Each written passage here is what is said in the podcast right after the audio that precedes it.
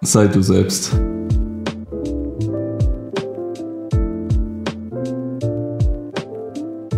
Herzlich willkommen, Edin. Es freut mich mega, dass du heute hier bist bei uns im Podcast Bildung verbindet. Mein Name ist Erdal und ich hoffe, wir haben eine sehr schöne Zeit heute. Du hast ja ein sehr schönes Zitat heute wieder mitgebracht. Was, was bedeutet dieses Zitat für dich? Also, hey Erdal, nochmal danke, dass du mich hier eingeladen hast. Immer gern. Ich freue mich auch wirklich auf, also die Chance haben, hier reden zu dürfen. Zu meinem Zitat. Mein Zitat kommt, ich, also er ist auch relativ relevant zu dem Zweck, wieso wir hier sind. Also das Thema Migrationshintergrund und Bildung. Mhm.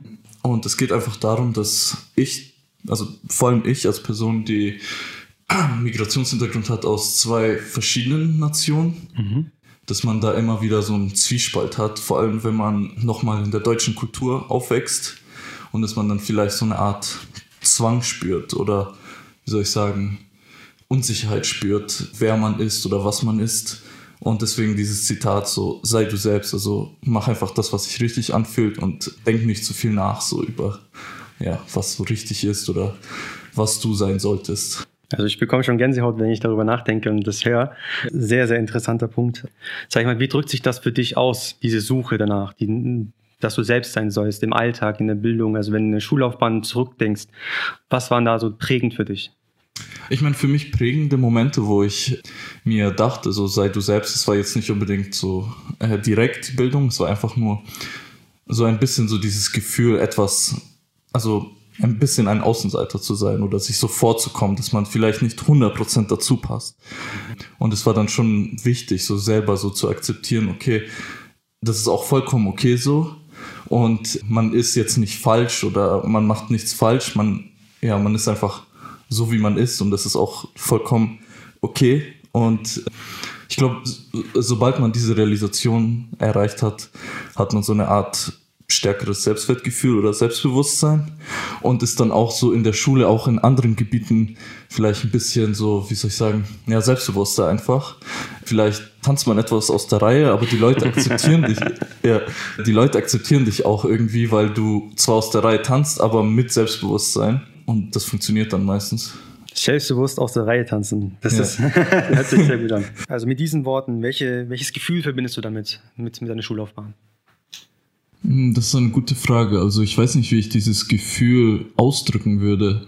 Ich meine, es beginnt natürlich wieder so etwa, dieses Gefühl so etwas vom Außenseiter sein, aber dann einfach die, die Selbstsicherheit, also dieses Gefühl von Selbstsicherheit, das man dann hat. Ich meine, ich habe total komische Sachen gemacht, glaube ich, teilweise, als, als ich jung war, aber es hat irgendwie funktioniert. Ich glaube, in der Schulzeit war ich relativ berühmt dafür, zum Beispiel, ich weiß nicht. Also als Beispiel, ich habe immer irgendein Essen mitgenommen das, und ich das total komisch gegessen habe. Keine Ahnung, ich habe Tomaten mitgenommen und die dann so gegessen, als wäre sie so ein Apfel oder so. Geil. ja, ja. Oder eine Kiwi einfach. Krass. Ja, mit der Schale halt wow. wie so ein Apfel gegessen oder so. Ich weiß nicht. Mit der Schale? Ja, das Alter. war echt weird.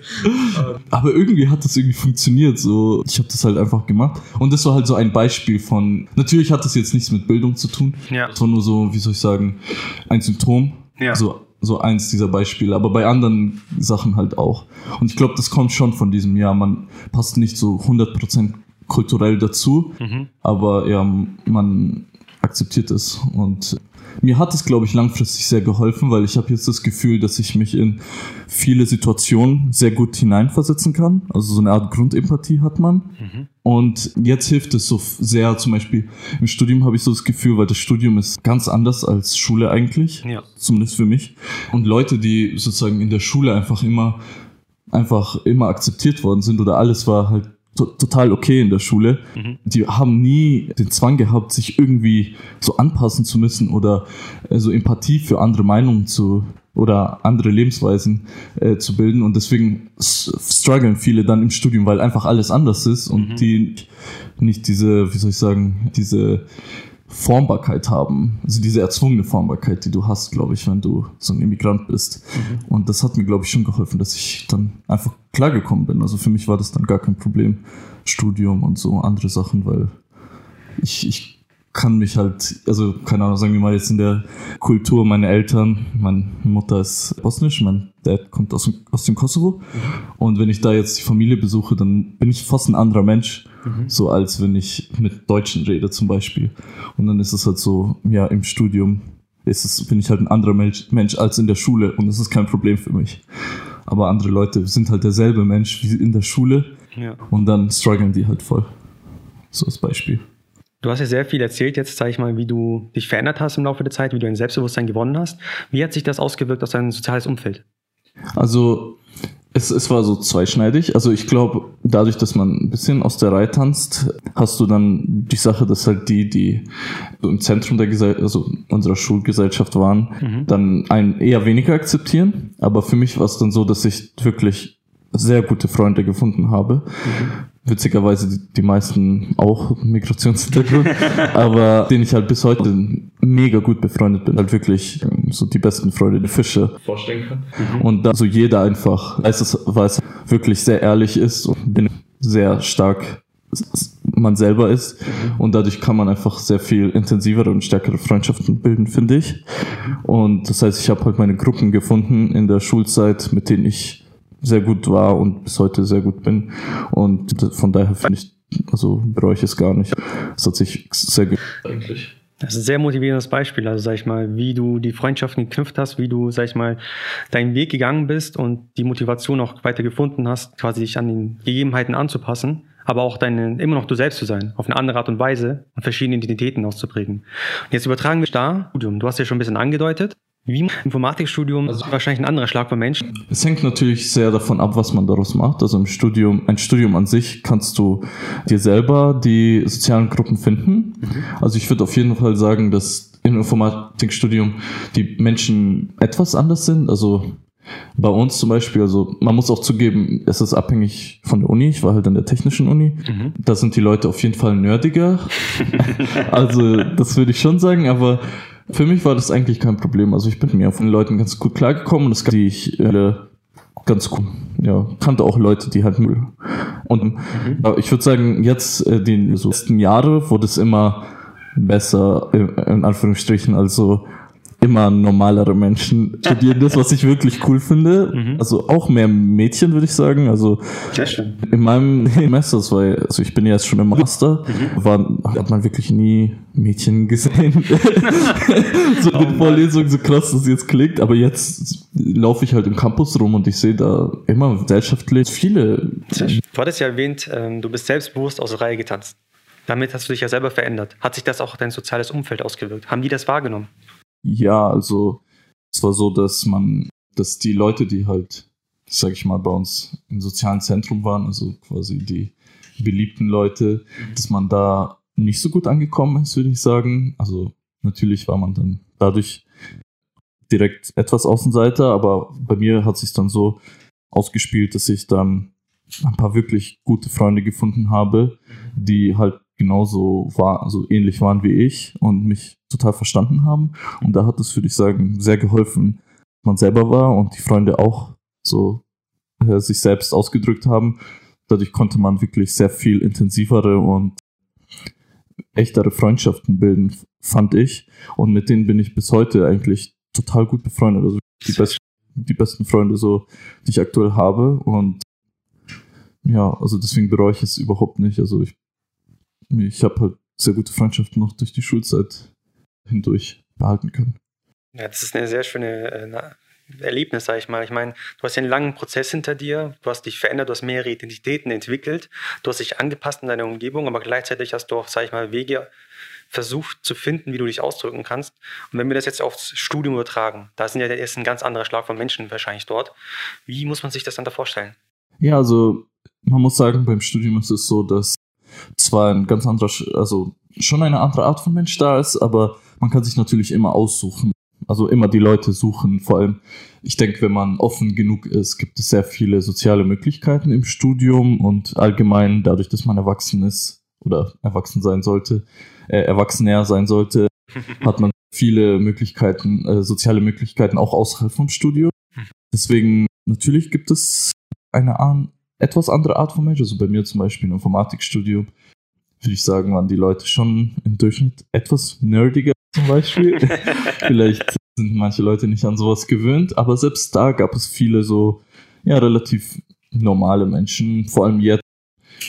In den letzten, also ich bin ja jetzt schon im Master, also mein Studienanfang schon etwas her, aber jetzt, wenn ich Campus gehe, ist jetzt nicht mehr möglich, aber früher, da war es so, dass sich schon, also das Bild verändert hat. Also die Leute wirken wenig, also mehr normal in Anführungsstrichen. und ja, auch sehr viele Mädchen. Also deswegen, und das war früher gar nicht so, mhm. äh, oder sehr wenige Mädchen. Das heißt, heutzutage würde ich sagen, ist es sogar wahrscheinlich noch weniger so ein Kulturschock in dem Sinne von, ja, äh, die Leute sind ganz anders. Also, genau. Also jetzt haben wir schon viel über soziale Leben in dem Studium und auch in der Schule von dir mitbekommen. Jetzt haben wir wahrscheinlich viele Leute Fragen im Sinne von, wie muss man sich so ein Informatikstudium eigentlich vorstellen? Also was für Erwartungen kann man darin hegen? Wie läuft es da ab? Wie, wie muss man sich das vorstellen? Also ich würde sagen, das Informatikstudium ist natürlich auch abhängig, wo man studiert. Also ich, ich würde jetzt darauf eingehen, wie es halt ist an der Universität und für mich spezifisch an der Technischen Universität. Eine Hochschule ist sehr viel praktischer, also wenn man wirklich eine Leidenschaft für Programmieren hat, dann würde ich sagen, sollte man eher an, der, an die Hochschule. Mhm. Bei mir, ich war an der Techni also an der TUM, also Technische Universität München, und die ist auch relativ berühmt dafür, theoretisch, also sehr theoretisch zu sein. Ja. Also unser Studium war wirklich sehr viel so Theorie und Mathe eigentlich, also der mathematische Studium. Mhm. Ich habe auch als Nebenfach Mathe gewählt, was ich jetzt etwas bereue, um ehrlich zu sein, weil es schon sehr anstrengend war für mich. Ja, ähm, kann ich mir vorstellen. Ja, das war wirklich anstrengend. Aber im Endeffekt ist das Infostudium ja sehr, sehr, sehr mathematisch. Das heißt, wenn man eine Person ist, die wirklich die Grundlagen verstehen will und wirklich so den Hintergrund hinter so einem Computersystem, so was passiert da auch theoretisch, also wie funktioniert eine, eine Programmiersprache oder äh, wie funktionieren Netzwerke im Allgemeinen, mhm.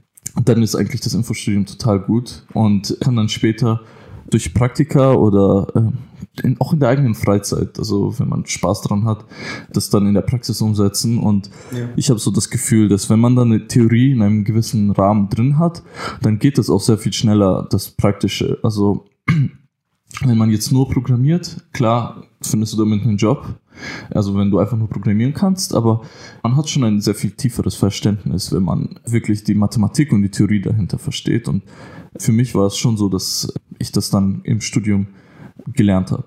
Genau.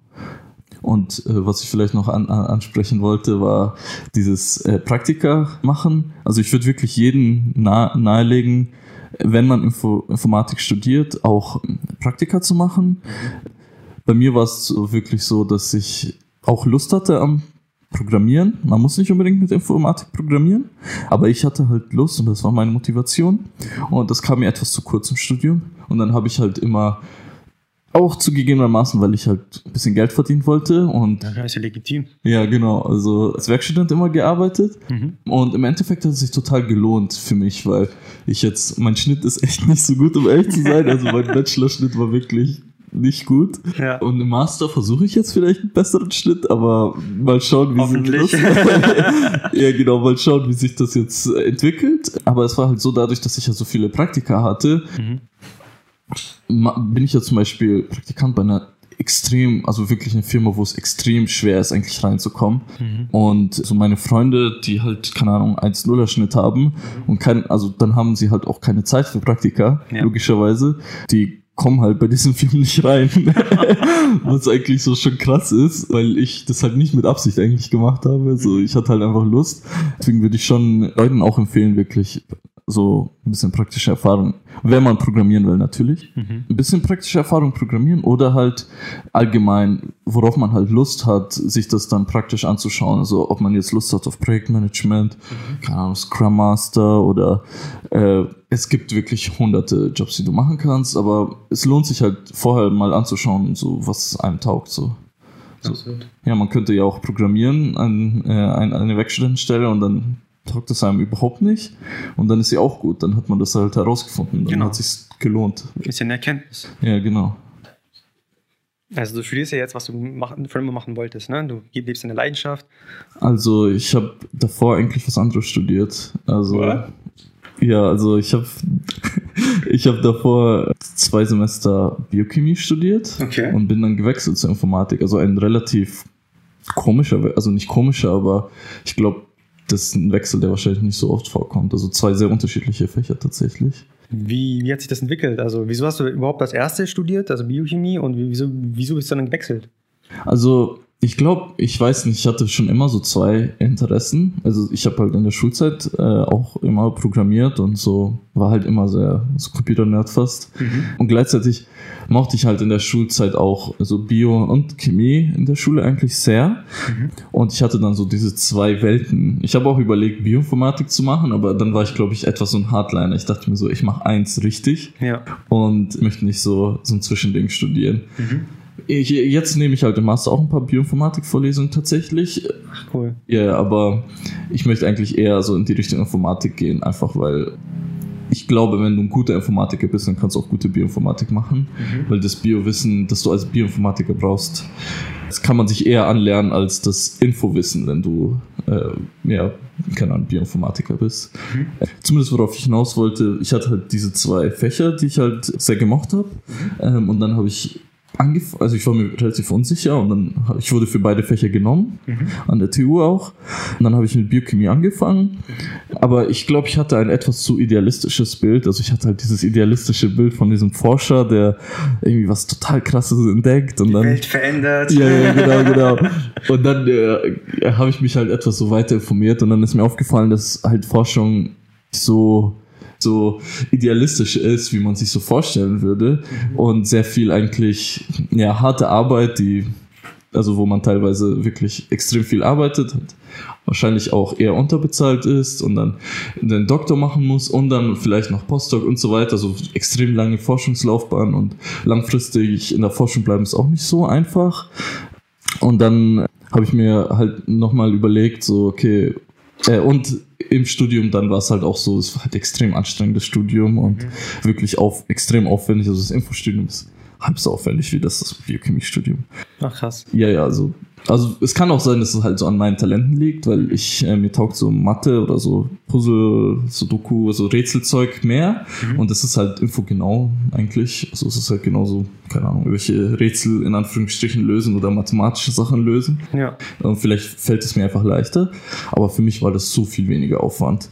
Und dann bin ich halt gewechselt und ich habe es eigentlich nicht bereut. Also ich habe wirklich eine lange Zeit gestruggelt, so was, was will ich machen. Ja. Aber ich glaube, egal was ich, welche Entscheidung ich getroffen hätte, ich hätte es, glaube ich, am Ende nicht bereut. Also, also auch wenn du weitergemacht hättest, meinst du?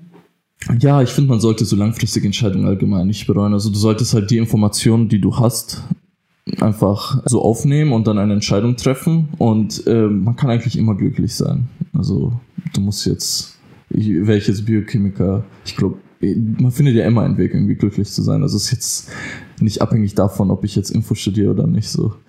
Obwohl jetzt halt natürlich ich schon glücklich bin mit der Entscheidung. Also mein Job ist also sehr entspannt, es macht mir wirklich sehr viel Spaß. Aber ja, ich kann mir auch andere Welten vorstellen, in denen ich glücklich bin. Man, ich finde, man sollte es jetzt nicht abhängig machen von solchen Sachen. Wunderbar, wunderbare Einstellung. Ja. Nun hast du ja eine Menge Erfahrungen gemacht. Du hast jetzt zwei verschiedene Studiengänge erlebt und dabei auch das ganze Umfeld miterlebt. Wenn du jetzt nochmal, sag ich mal, dein 18-jähriges Ich wiedersehen könntest, was würdest du ihm sagen? Also ich würde, ich glaube, das Wichtigste, was ich ihm sagen würde, wäre, sich keinen Stress zu machen. Also ich meine, ich bin jetzt 23, fast 24 mhm. und ich bin immer noch jung. Also wenn ich jetzt nach meinem Master noch, also theoretisch irgendwas anderes nochmal studieren würde. Es wäre gar kein Stress. Also ist echt, also es ist, die, die Zeit tickt nicht so sehr, wie ich es mir vorgestellt habe. Also ich dachte mir so, ja, ich muss mich jetzt voll beeilen, voll ran, ranhalten, mhm. äh, die Zeit tickt, so, man muss ja irgendwie erfolgreich sein und so weiter. Geld verdienen und so weiter. Ja, ja, Geld verdienen oder so, ja, wenn du nicht mit, keine Ahnung, mit 22 schon fertig bist oder mit 23 schon fertig bist, dann, dann bist du ja, vorbei. ja, genau, dann bist du ja schon alt und äh, dann nimmt dich ja niemand mehr, so. Ja. Und ich würde halt sagen, ja, mach dir keinen Stress, also es ist okay, Fehler zu machen und es ist auch Teil vom Prozess und es ist wirklich, also es gibt keine tickende Uhr oder irgendjemand, der dich beobachtet und so eine Stoppuhr hinter dir halt und so, okay, das musst du jetzt hinkriegen ja. äh, bis zu diesem und jenem Zeitpunkt. So, jeder hat sein eigenes Tempo und im Endeffekt interessiert es niemanden. Also das Einzige, was erzählt, ist, was man selber denkt und es interessiert niemanden, wie alt du jetzt bist oder was du jetzt machst. So, ich könnte jetzt auch noch mal was studieren und ich würde mich, also ich würde mich jetzt dafür nicht schämen und ich hätte kein Problem damit. Ich meine, mache ich jetzt nicht, weil mir das Studium taugt, aber wenn es jetzt sich herausstellt, dass irgendwie sich alles, so mein komplettes Weltbild irgendwie sich verändert hat, dann wäre es jetzt kein Problem für mich, jetzt irgendwas anderes zu studieren. Also, du hast ja wirklich zusammengefasst, wie das ist im Leben. Das Leben ist keine Linie, sondern ein das, der Lebenslauf, den kannst du nicht vorher planen. Manchmal trittst du eine Abzweigung, manchmal bist du zufrieden damit, manchmal nicht. Aber so ist das Leben, du kannst ja nicht voraussehen, wie das dann laufen wird. Von daher finde ich diese Herangehensweise sehr human. Du entschleunigst auch den ganzen Prozess und, sag ich mal, machst dir auch selber weniger Stress dadurch und kannst viel glücklicher mit der Entscheidung sein, die du triffst. Also von daher eine sehr, sehr wertvolle Message an dieser Stelle. Und das bringt uns auch schon an, ans Ende dieses Podcasts. Jenen, ich danke dir sehr, sehr herzlich für, die, für deine Zeit, für den Austausch. Es war für mich echt eine Freude, dir zuzuhören. Ich hoffe auch für euch. Wenn du noch was sagen willst, hast du jetzt noch die Chance. Also ich wollte dir nochmal danken für die Chance, hier reden zu dürfen Gerne. und auch ja, also allgemein dem Förderwerk danken, also wirklich so tolle Arbeit zu leisten. Dankeschön. An dieser Stelle, wenn euch das gefallen hat, die, diese, diese Sprechgesang zwischen uns beiden, dann lasst uns einen Kommi da, teilt uns, macht einen Screenshot auf Instagram, meinetwegen folgt uns auf LinkedIn, da sind wir auch oder auf Facebook, Webseite, tretet mit uns in Kontakt, das ist wirklich wichtig, dass wir euer Feedback bekommen, damit wir, sag ich mal, auch darauf eingehen können, damit wir dazulernen können, was ihr euch wünscht. Aber ja, genug jetzt erzählt. Ähm, vielen Dank, Edin. Es war echt, hat echt Spaß gemacht. Ich danke auch dir und auch den Zuhörern. Hoffentlich liked ihr alles.